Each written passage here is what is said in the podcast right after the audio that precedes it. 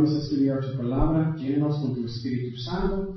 Gracias, Padre, por todo. En nombre de Jesús oremos. Amén. Ok, ¿recuerdas que uh, Pablo estaba en la cárcel? Bueno, él escribió esta carta. Y si fuera yo, pues voy a estar escribiendo a mi mamá, mamá, sácame de aquí. Pero no, él estaba escribiendo que las iglesias, animando a las iglesias. Es un ejemplo hermoso que, uh, que podemos tener gozo en medio de las pruebas. Muchas veces pensamos que solamente en circunstancias bien podemos tener gozo, pero no.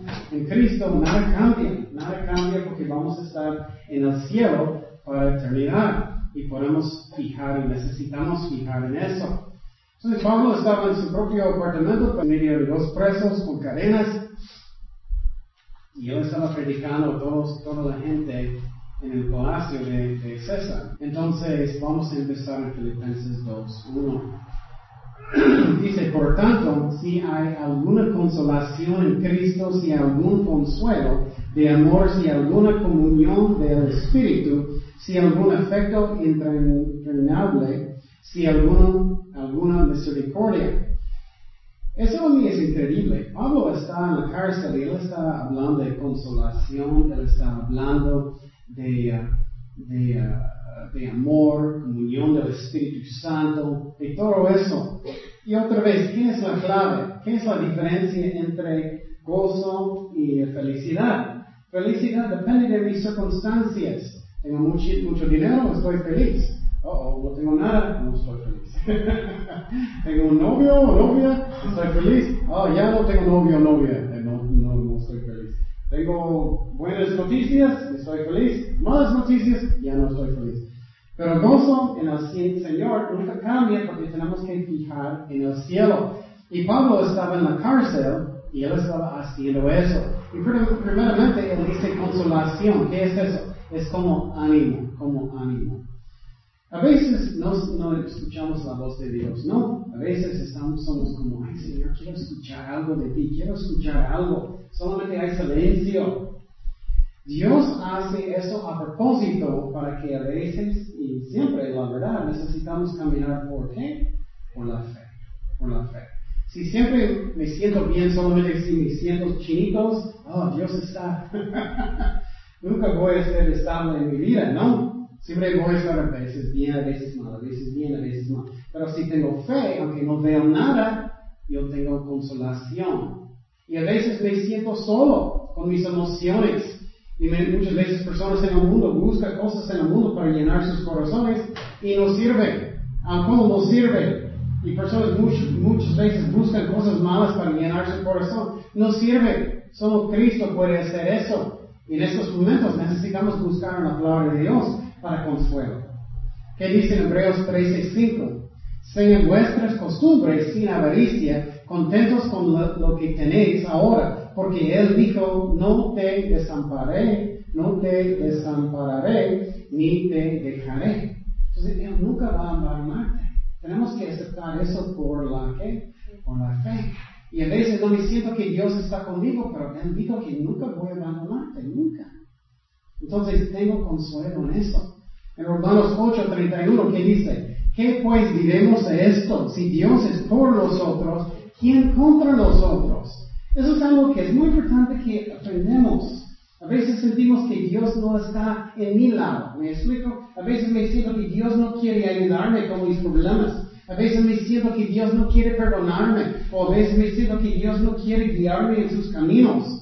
No, dice que Dios es que Él es por nosotros. Él me ama, Él quiere bendecirme. Tenemos que creer eso el que no escatimó ni a su propio Hijo, sino que lo entregó por todos nosotros, ¿cómo no nos dará también con Él todas las cosas? A veces somos tontos, ¿no? Ay, Cristo, moriste en la cruz, sufriste tanto, pero yo no creo que quieres ayudarme en mi vida. ¿Cómo crees? Si Dios mandó a su Hijo, claro, Él me ama, Él nunca va a abandonarme.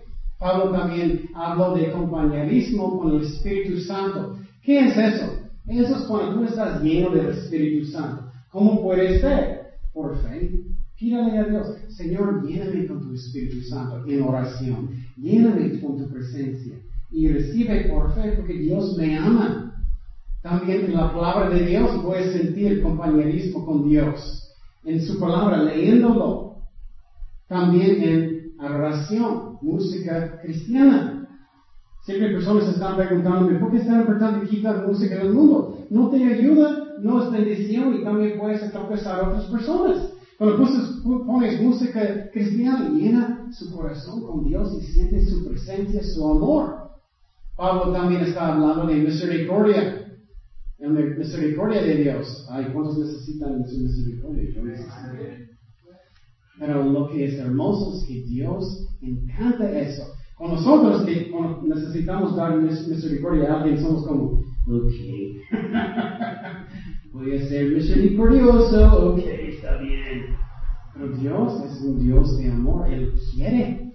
¿Y qué es 7, 18? Que Dios como tú, que perdona la maldad y olvida el pecado del remanente de su heredad, no retuvo para siempre su enojo porque se deleita en qué?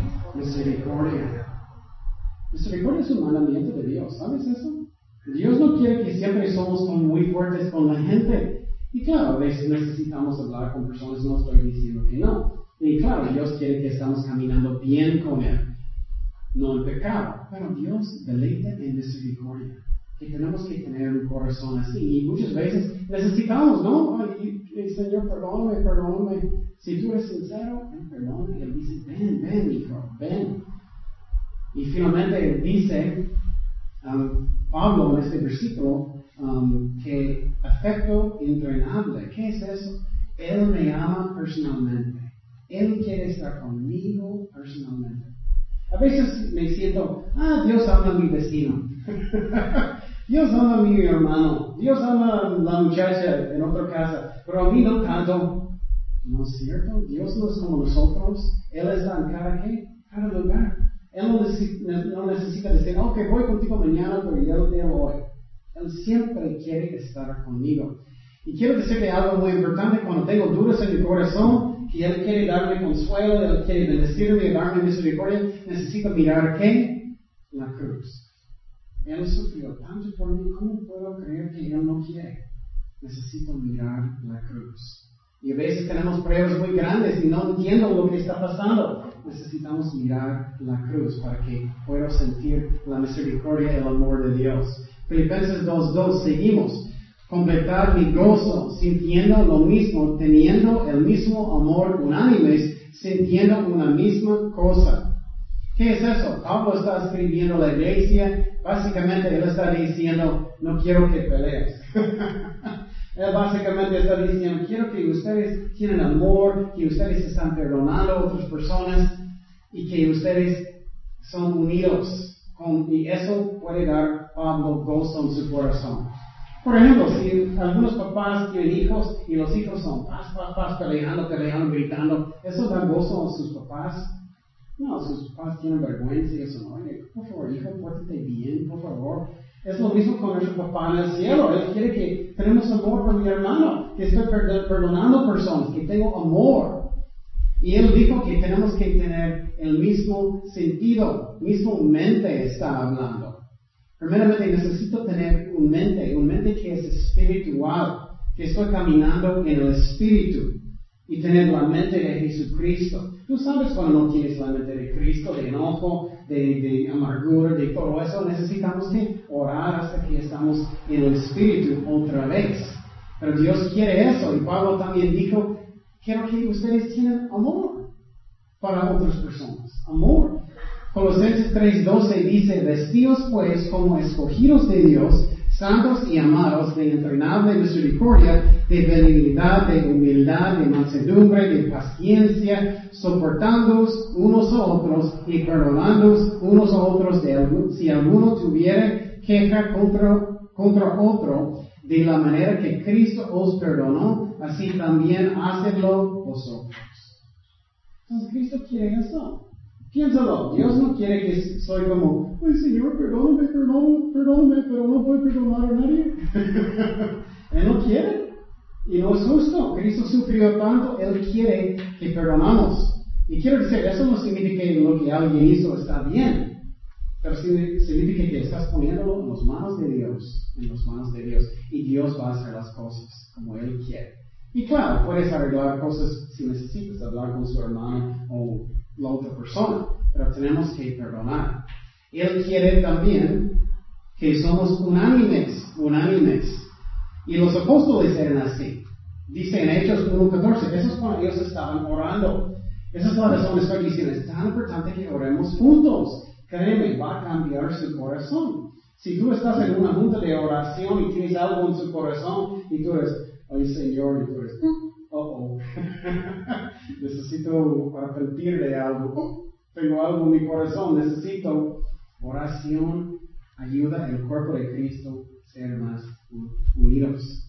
Hechos 1.14, todos estos perseveraban unánimes en qué? Oración y ruego con las mujeres y con María, la madre de Jesús, y con sus hermanos.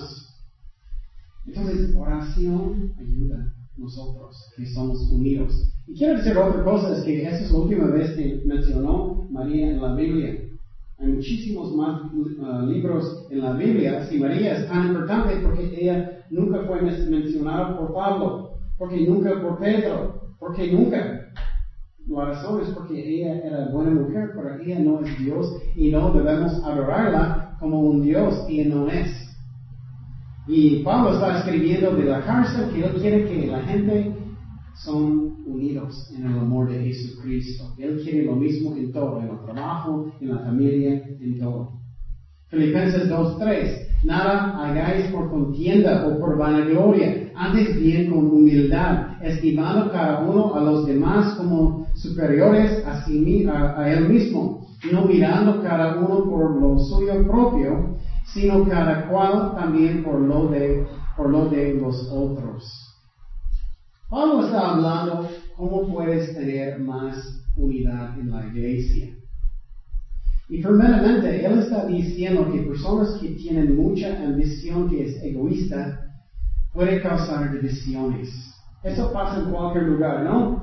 Si estás en la iglesia, oh, yo soy mejor cantante que tú, yo merezco ser número uno. O yo soy mejor maestro que tú, yo soy mejor en mi trabajo que tú, yo soy mejor, yo merezco ser el jefe. Eso causa qué? División y pleitos, ¿no? Posible conoces personas en su trabajo que que están mandando personas y ellos son así. No, no debemos ser así. Y personas que están buscando de ser número uno causan divisiones. La Biblia dice que tenemos que ser como qué? Como sirvientes. Y Dios va qué? Levantarnos y darnos más responsabilidad en su tiempo. Dice en Santiago 3:16. Eso es un versículo muy, muy fuerte. Mira eso. Porque donde hay celos y contención, ahí hay perturbación y toda obra perversa. Wow. Entonces, por ejemplo, eso es lo que pasa en política, ¿no? ¿Qué pasa en política? Ah, yo quiero ser el número uno. Hay tanta corrupción, hay tanta maldad, ¿no? En el gobierno. Porque personas están peleando para ser número uno, ¿no? Y si eso pasa en la iglesia o en la familia, en muchas partes, ¿qué? Vas a tener problemas y pleitos.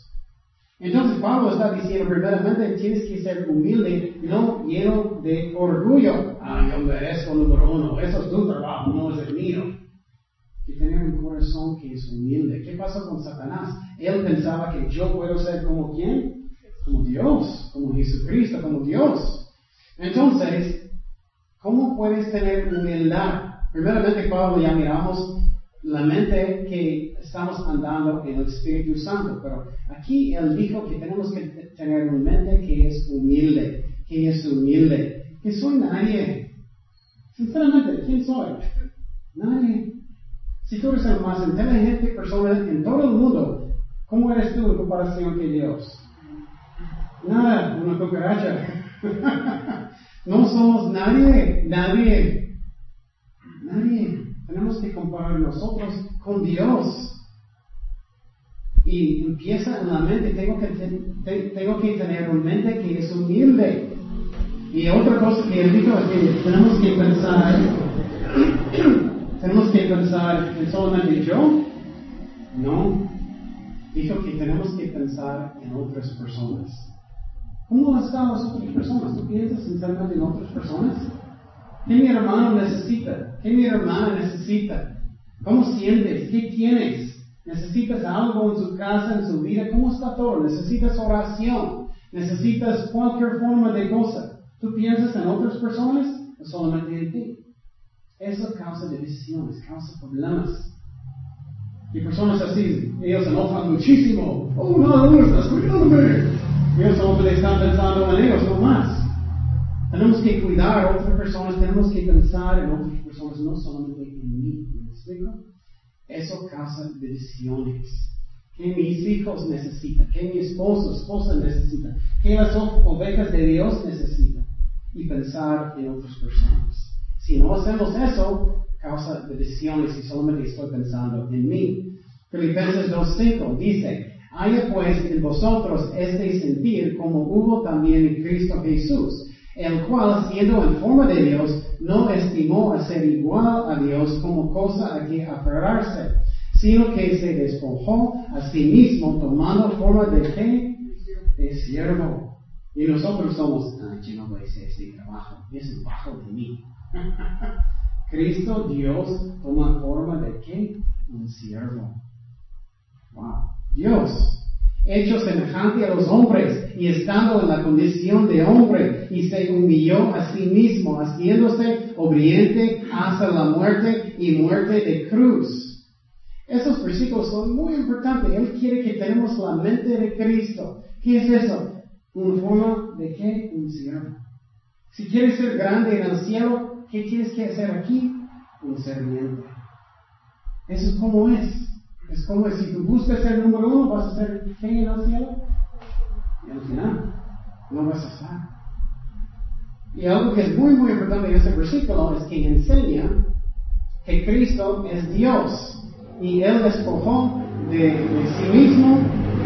Él hizo voluntariamente, Él era Dios, Él nació en Belén, y uh, él tomó una forma de un hombre, él nació en Belén, él era 100% hombre y 100% Dios, pero él voluntariamente despojó a sí mismo para que él pueda nacer en Belén.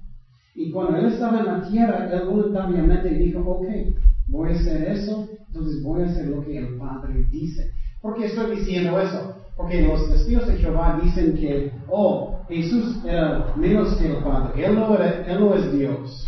Y mira este versículo, Juan 14, 28. Los testigos de Jehová les gusta usar este versículo mucho. Habéis oído que yo os he dicho, voy y vengo a vosotros. Si me amarais, os habríais regocijado, porque he dicho que voy al Padre, porque el Padre mayor es que yo. ¿Cómo es posible que Jesús dijo eso? Porque Él voluntariamente despojó, se despojó a sí mismo. Y entonces, por ejemplo, el, el gobernador de, Baja, él tenía personas bajo de él, pero ellos no son menos personas que él, ¿me explico? Ellos todos son personas pero ellos tienen un puesto que es más bajito. Y cuando Jesús vino, Él tomó un puesto más bajito voluntariamente. ¿Me explico? Esa es la razón, dice eso.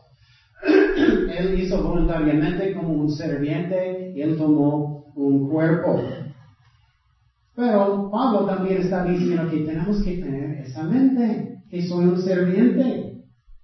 Un ejemplo que me encanta mucho en la Biblia es cuando Jesús dijo, quítate sus zapatos y él, que él puso en sus rodillas, estaban lavando los pies. Dios. Por eso imaginar si Cristo está aquí ahora, lavando sus pies. ¡Wow! Yo no puedo imaginarlo. Puede ser como Pedro. Tú no. A mí no, son muy sucios. Déjame bañar primero. Qué increíble es Cristo, ¿no? Qué amor. él lavó los pies como un uh, serviente. Entonces Pablo está diciendo, si quieres más unidad en la iglesia, si quieres más unidad en su familia, si quieres más unidad en su trabajo, toma una forma de qué? Un serviente, alguien humilde y puedes tener. Y Cristo era obediente hasta la muerte y tenemos que ser obedientes a Dios. Filipenses 2.9 que dice, por lo cual Dios también le exaltó hasta lo sumo y le dio un nombre que es sobre todo nombre, para que en, en el nombre de Jesús se doble toda rodilla de los que están en los cielos, en la tierra, en debajo de la tierra, en toda lengua confiese que Jesucristo es el Señor para, ah, para gloria de Dios Padre. Amén. Ah, estoy listo para eso, ¿no? Que todo el mundo va a decir finalmente que Cristo es el Señor.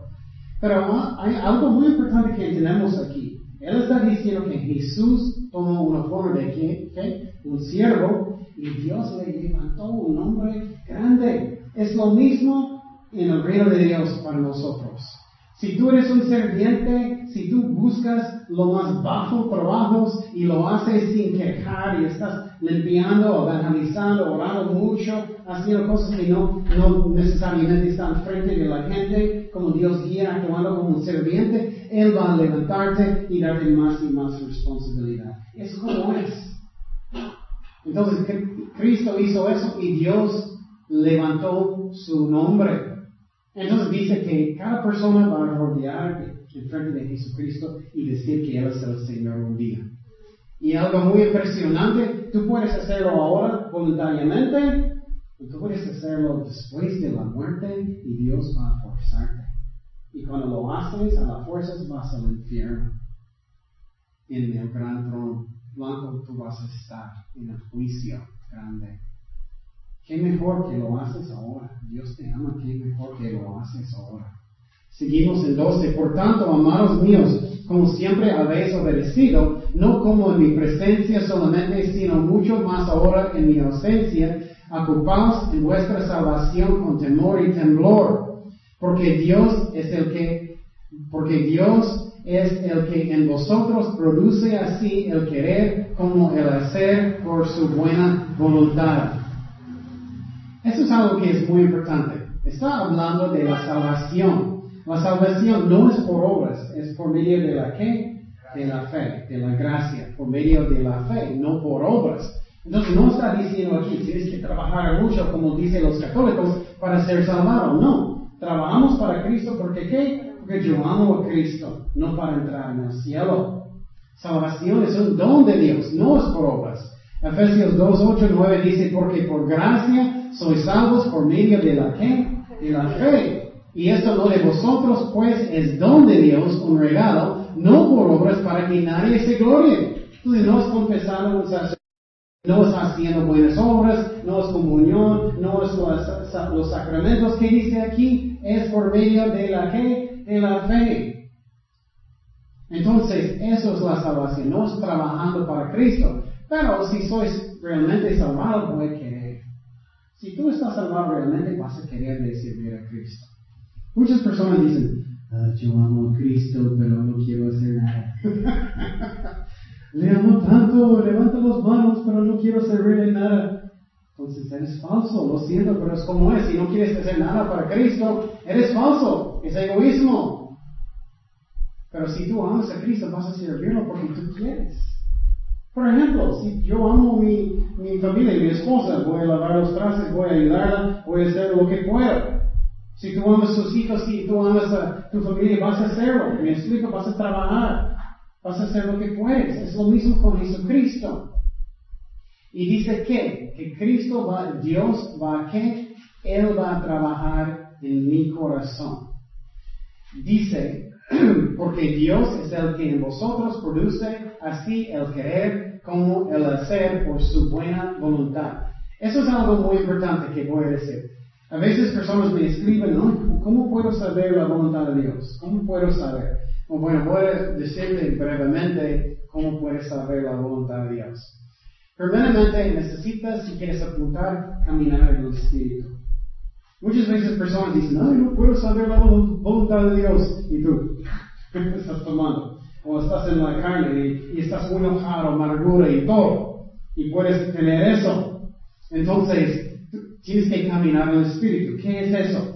Necesitas tener un corazón dispuesto de obedecer a Dios. Voy a perdonar a mi hermano, voy a leer la Biblia cada día, voy a orar cada día, voy a caminar con Dios. Eso tenemos que caminar en el Espíritu Santo primeramente. negando a mí mismo yendo a la iglesia, sirviendo a Dios, estoy caminando con Dios. Eso tiene que ser primeramente. Si no estás caminando en el Espíritu, no vas a escuchar la voz de Dios, no, no, no puedes. Dios puede claramente hablar muy fuerte si Él quiere, pero usualmente no sirve así. Segundo, necesitas pedir con fe lo que Dios quiere. Ora con fe, Señor, guíame, es tu promesa. Tu, tu promesa es para guiarme en tus caminos. Mira lo que dice en Proverbios 3.5. Fíjate de Jehová de todo tu corazón, no te apoyes en tu propia prudencia, reconócelo en todos tus caminos y Él enderezará tus veredas. Entonces Dios va a guiarte.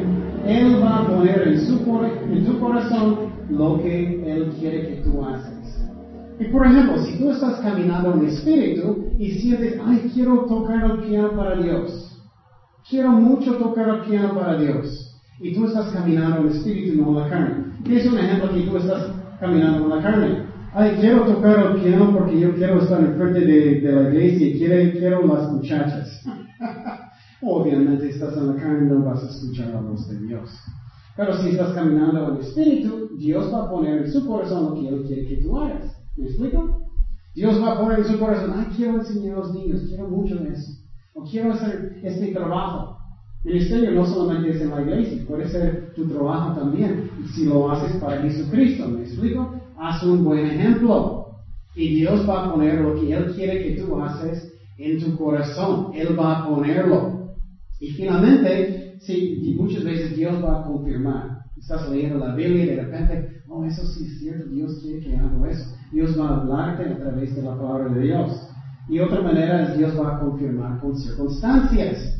Estoy orando mucho y de repente algo va a pasar, alguien va a venir con un, un piano gratis. bueno, Dios obviamente quiere que voy a tocar el piano.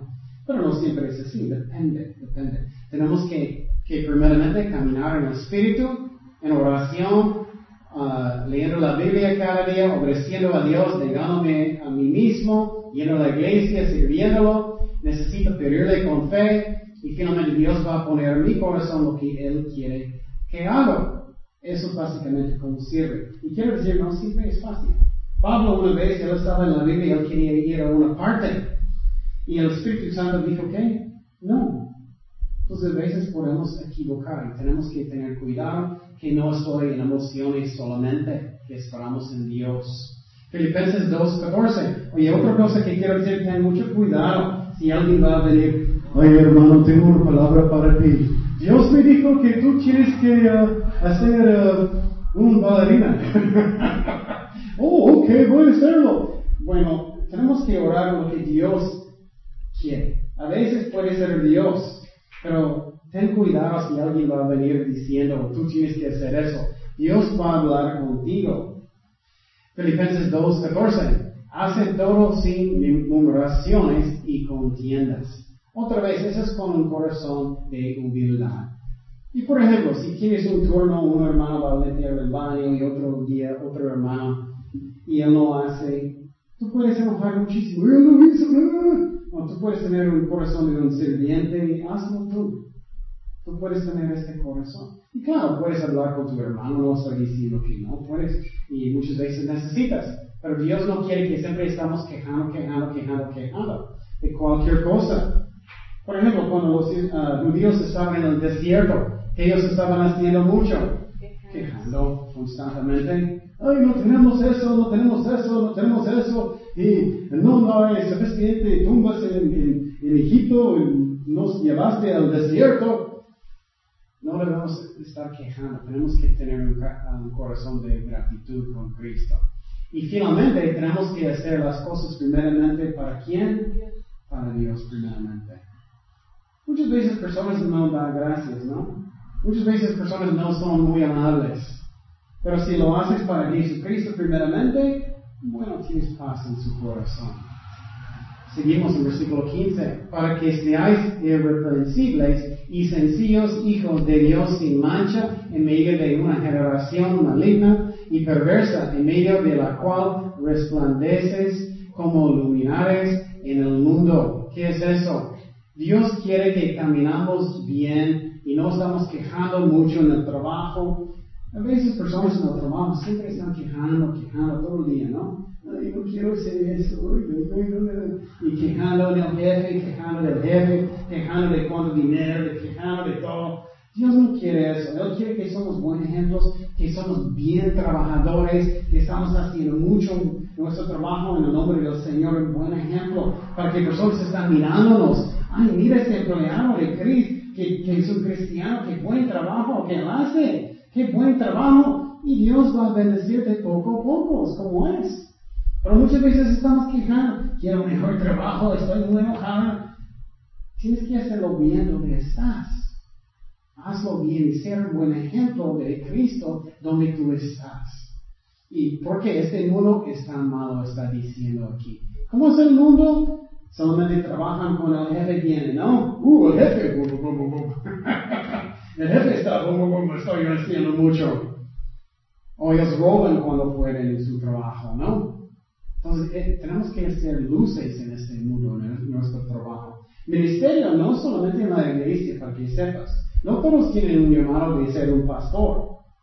Personas que tienen un llamado de construcción. Hazlo bien para Jesucristo. No roban la gente. No mezcla menos cemento. Hazlo honesto. Para que tú eres un buen ejemplo para un cristiano, para Jesucristo. 16. Asidos de la palabra de vida para que en el día de Cristo yo pueda gloriarme de que no he corrido en vano, ni en vano he trabajado. Eso es muy fuerte. Lo que yo creo que eso está diciendo básicamente es que tienes que preguntar su corazón si estás realmente salvado. Hay muchos que son falsos. Ellos van a la iglesia. Hay muchos que sirven en la iglesia. Hay muchos que están en las alabanzas. Muchos que ayudan con los niños, lo que sea, que no son salvados. ¿Por qué? Porque tú puedes hacer trabajo pero nunca rendiste su corazón sinceramente a Cristo. Nunca arrepentiste de sus pecados. Cristo no realmente es, es uh, su jefe en su vida. Eso tiene que pasar o no está salvado. Pregunte su corazón si realmente está salvado o no. ¿Rendiste su corazón sinceramente a Jesucristo? Muchas veces personas dicen, ay, no sirve la Biblia, no sirve nada de eso. No, es porque tú no arrepentiste. Filipenses 2.17 y aunque sea derramando, uh, derramado en libación sobre el sacrificio y servicio de vuestra fe, me gozo y regocijo con todos vosotros y asimismo gozaos y regocijaos también vosotros conmigo. Me gusta eso. Él está diciendo que soy un sacrificio para Jesucristo. ¿Qué es un sacrificio? Es algo que cuesta, ¿no? Es algo que cuesta. Algunas personas, si ellos están sirviendo al Señor, solamente quieren hacerlo si es muy, muy conveniente, ¿no? No voy darte un ride de su casa, solamente es exactamente en el camino. ah, solamente voy a darte si es muy, muy conveniente para mí. O solamente voy a dar poquito dinero, nunca estoy pidiendo dinero para que sepas en la iglesia, no soy así, pero estoy dando un ejemplo. Ah, solamente voy a dar dinero porque es muy, muy, tengo mucho, mucho, mucho. O solamente voy a servir a Dios, o voy a un servicio si no está lloviendo y es mucho relajo para irme. Un sacrificio cuesta, ¿me explico? Cuesta. Por ejemplo, con Pablo, él sufrió mucho, era un sacrificio verdadero, ¿me explico? Él sufrió mucho, le golpearon, él a veces tenía hambre, él muchas veces estaba en la cárcel. Si solamente estoy sirviendo a Dios como es muy, muy conveniente para mí, o muy, muy fácil, no es un sacrificio. ¿Me entiendes? Oh, solamente voy al servicio de oración si tengo muchas ganas. De mi programa, creo. no, un sacrificio vivo. Pablo era eso. Juan 15, 12 dice, este es mi mandamiento, que os améis uno a otros como yo os he amado. Nadie tiene mayor amor que este, que uno ponga su vida por sus amigos. Cristo sacrificó todo para nosotros. Y muchas veces hoy en día en la, iglesia moderna, ah, solamente quiero que es muy divertido, voy a la iglesia, voy a tomar un cafecito, si es un sacrificio, no, no, no voy a hacer nada. Eso no es un sacrificio, tenemos que, no, algo que es algo más hermoso para Dios es poner su sacrificio. ¿Me explico? Es como es. Y Pablo era así, él dijo que son un sacrificio. Y él hizo para Jesucristo. Seguimos en 19. Dice, espero en el Señor Jesús enviaros pronto a Timoteo para que yo también esté en buen ánimo al saber de vuestro estado, pues a ninguno tengo del mismo ánimo. Qué fuerte es eso. Él está hablando de pastores. Wow. Y tan, y que tan sinceramente se interese por vosotros, porque todos buscan lo suyo propio. No es sacrificio, solamente ellos quieren lo que es bueno para ellos no lo que es de Cristo Jesús. Entonces, ¿qué? ¿Qué estamos mirando? Solamente Pablo tenía una sola persona como él. Qué fuerte es eso, ¿no? Entonces, esa es una lección, si tú eres un pastor, quieres ser un pastor, que, que tenemos un, un corazón de sacrificio para las ovejas de Dios. Pero no solamente pastores, si quieres servir con los niños, si quieres servir con los jóvenes, cualquier forma en su vida, hazlo como un sacrificio para Jesucristo que cuesta en su vida.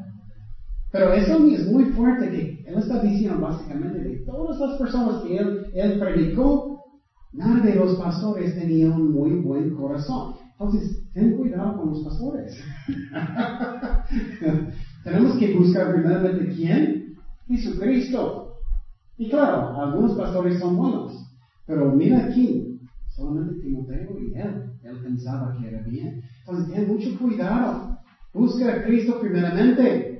Y cuidado que busca un pastor que enseñe la Biblia bien. Estoy haciendo mi mejor, pero busca personas que lo hacen bien. Que enseñen toda la palabra de Dios y, y que ellos quieren y aman las ovejas de Dios. Seguimos en versículo 22. Dice, pero ya conocéis los méritos de él, que como hijo padre ha servido conmigo en el Evangelio, hablando de Timoteo, así que a este espero enviaros luego que yo vea cómo van mis asuntos. Entonces él iba a mandar a Timoteo para ayudar a ellos, para que cómo están ellos. Seguimos en 24. Dice, y confío en el Señor que yo también iré pronto a vosotros, mas tuve por necesario enviaros a Epafrodito, mi hermano y colaborador, mi compañero de milicia, vuestro mensajero y ministrador de mis necesidades. ¿Qué pasó? La iglesia en Filipenses, ellos mandó una ofrenda para Pablo cuando él estaba en la cárcel y ¿quién, quién la llevó? Epafrodito, es lo que pasó. Seguimos en versículo 26. Porque él tenía gran deseo de veros a todos vosotros y gravemente se angustió porque habéis oído que había enfermado. Pues en verdad estuvo enfermo, a punto de morir, pero Dios tuvo misericordia de él, y no solamente de él, sino también de mí, para que yo no tuviese tristeza sobre tristeza. Eso es muy interesante, que él casi murió. Y en muchas iglesias hoy en día, personas dicen, ah, si tú tienes suficiente fe, puedes uh, ser sanado siempre, siempre. No es cierto. Dios sana con su propósito. Y no siempre es a causa de pecado. A veces sí, enfermedades es causa de pecado, pero no siempre. Y entonces, pero, ¿recuerdas la vida de Job? Él era buen ejemplo. Él sufrió con enfermedades. Pero él era bueno. Pero la cosa que es muy interesante es que Pablo, porque Pablo solamente él era apóstol orar donde él estaba y sanarlo. Él no podía. Entonces, eso es muy interesante. En los propósitos de Dios, otro ejemplo, cuando Pablo no podía sanar a alguien. Segundo de Timoteo 4:20, Rastro se quedó en Corintio y el próximo dejé en Mileto que enfermo. Estoy seguro que Pablo oró por él, pero él quedó ¿qué? Enfermo, en lecho. Entonces, finalmente, Dios tenía misericordia de Epafrodito y le sanó, pero Dios no siempre sana. Es mala doctrina personas que dicen que Él siempre sana. Y claro, cuando finalmente vamos a estar con Dios en el cielo, Él va a sanar a todos. Pero a veces Él quiere que somos enfermos, a veces Él quiere. ¿Qué es la razón? ¿Cómo Dios nos ayuda a madurar en Cristo? Él nos da, ¿qué? Muchas veces, pruebas. ¿Y cómo estás tú cuando tú estás enfermo? ¿Estás amable o estás enojón? ¿Cómo eres? Es que cuando tú estás enfermo, ¿qué pasa? Levanta qué? Lo malo. Cuando tú tienes pruebas, levanta qué? Lo malo. Hasta que Cristo tiene que decir, ok hermano, tienes que arrepentir de eso. Y muchas veces Dios quiere que estamos enfermos para que podamos arrepentir y que andamos bien con Cristo, aunque no siempre es tan fácil la vida. Y tú sabes que Pablo sufrió. Muchos piensan que él tenía malaria en sus ojos. Pero Pablo dijo que a veces él tenía mucha tristeza. Eso es muy interesante. Y Pablo sufrió mucha tristeza. Dices, ora por los líderes. No es fácil para ser un líder, un pastor o cualquier ministerio. Ora por sus líderes. Es muy importante. 29. 28, perdón. Así que le envió con mayor solicitud para que al verle de nuevo os gocéis y yo esté con menos tristeza. Entonces Pablo estaba pensando, oye, quiero que todo está bien, que ustedes están en unidad y gracias a Dios que él sanó a Epafrodito. Dice en Filipenses 2.29, recibidle pues en el Señor con todo gozo y tener, uh, tener en estima a los que son como Él, porque por la obra de Cristo estuvo próximo a la muerte, exponiendo su vida para suplir lo que faltaba en vuestro servicio por mí. Entonces, finalmente, él está diciendo, es importante que vamos a respetar nuestros líderes, pastores y los líderes. Y eso tenemos que tener balance. ¿Qué es lo más importante que todo? ¿Qué dice el pastor? No. ¿Qué es lo más importante? Es lo que dice la Biblia. Pero tenemos que tener respeto para los líderes también porque no es un fácil trabajo. A veces personas en, en las iglesias solamente quejan. No quieren ayudar, no quieren hacer nada, solamente quejan, quejan, quejan. Y eso es muy difícil para un pastor, para un líder, si solamente personas hacen eso. Pero también quiero decir que algunos pastores ellos son como dictadores. Como tú vas a hacer eso, tú vas a hacer eso, tú vas a hacer eso. Y eso no está bien. Entonces, y, y claro, depende de los ministerios, si estás en un centro, es otra cosa. Tienes que tener más disciplina. Pero en una iglesia, todos tienen, en cualquier forma tenemos que tener un corazón de un serviente. Pero necesitamos respetar a los líderes y orar por ellos. Él está diciendo, pero no con cualquier cosa.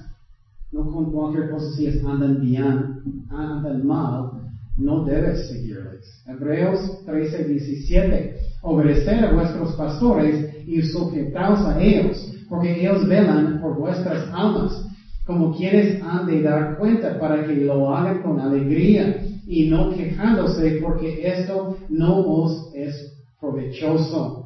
¿Qué es la razón? Si, si lo haces tan difícil el trabajo del pastor, no puede, él va a sentir, que no puede ser tanto bien mi trabajo. No debe, pero pasa. Y si personas están quejando, quejando, quejando, quejando, es muy difícil ser un líder, cualquier forma. Si es líder de alabanzas, líder de de jóvenes, cualquier forma es difícil. Pero quiero decir, más y más iglesias son malas hoy en día. Tienes que orar. Ora donde tú quieres que, perdón, ora donde Dios dice que tú necesitas congregar. ¿Me explico? Y cuando Dios habla su corazón, quédate allá. Si Dios habla a su corazón. Muchas personas hoy en día son conejos. Voy para allá, voy para acá, voy para allá, voy para acá. Ellos son muy más divertidos allá, me gusta allá. Estoy enojado, estoy enojado, voy para allá, voy para allá. Ora donde Dios quiere que tú quieras y quédate. Y, y, y, y, busca a Dios en este lugar. No vas a crecer mucho en Cristo si no estás en un lugar como una planta y creciendo en Jesucristo. ¿Me explico? Y muchos brincan como conejos. No vas a crecer en Jesucristo haciendo eso. Entonces sí es importante respetar a los líderes, pero no, no con ojos ciegos. Si ellos andan muy mal, no debes seguirlos. Busca y ora como Dios guía a un buen lugar. Bueno, miramos mucho en este capítulo. Pablo estaba en la cárcel y uh, él tenía gozo, aunque él estaba en la cárcel, porque él, él tenía sus ojos fijados en qué? En el cielo. Amén. Oremos. Señor, gracias Padre por tu palabra. Gracias que tú eres fiel con nosotros. Guíanos en tu voluntad, Señor. Ayúdanos, Padre, a ser buenos ejemplos nuestros uh, casas y, en nuestros trabajos, en todo, Señor. Ayúdanos a ser humildes, ayúdanos a pensar en otras personas, no solamente en nosotros. Ayúdanos, Padre, a crecer en Jesucristo y andar en el Espíritu. Gracias, Padre, por todo. En nombre de Jesús oremos. Amén.